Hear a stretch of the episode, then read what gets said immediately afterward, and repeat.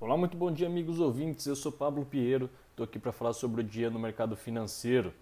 Ontem, o Ibovespa não teve como se livrar do mau humor que abateu os mercados no mundo afora, com o aumento das preocupações em relação à segunda onda de Covid que acelera e bate recordes na Europa e nos Estados Unidos, fazendo com que os presidentes dos bancos centrais das principais economias do mundo voltassem a endurecer o discurso sobre os reflexos na economia.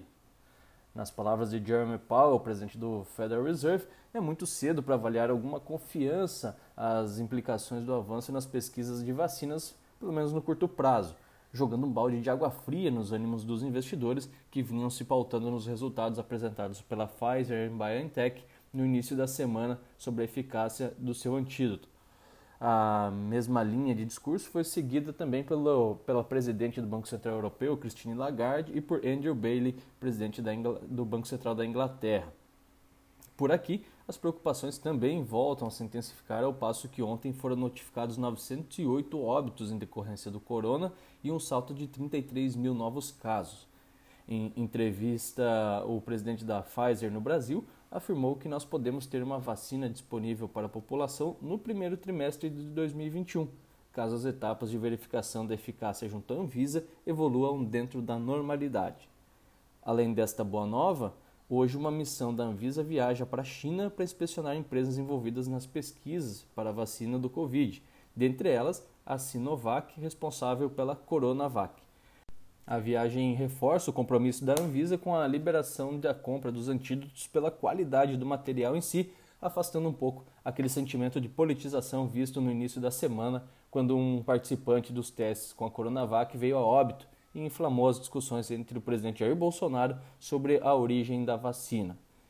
Quem deve estar mais aliviado também com esse engajamento deve ser o ministro da Fazenda Paulo Guedes, que ontem prometeu a manutenção do auxílio emergencial caso uma segunda onda de contaminações ocorra em nosso país, o que espreme ainda mais o caixa do governo e aumenta a necessidade de eh, crescimento na arrecadação. Então, como aumentar impostos deve ser a última cartada do PG, temos que torcer para a economia manter um ritmo de recuperação e a vacina ser aprovada e entregue o mais rápido possível.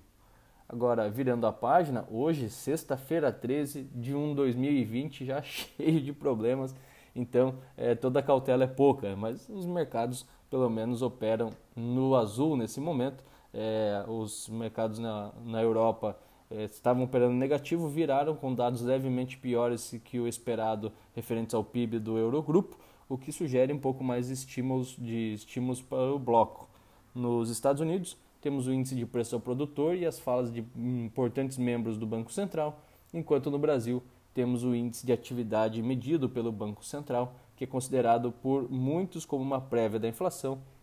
Então isso já vai ajudar a termos uma, uma noção aí de como está a atração da nossa economia, se mais estímulos também deverão ser necessários.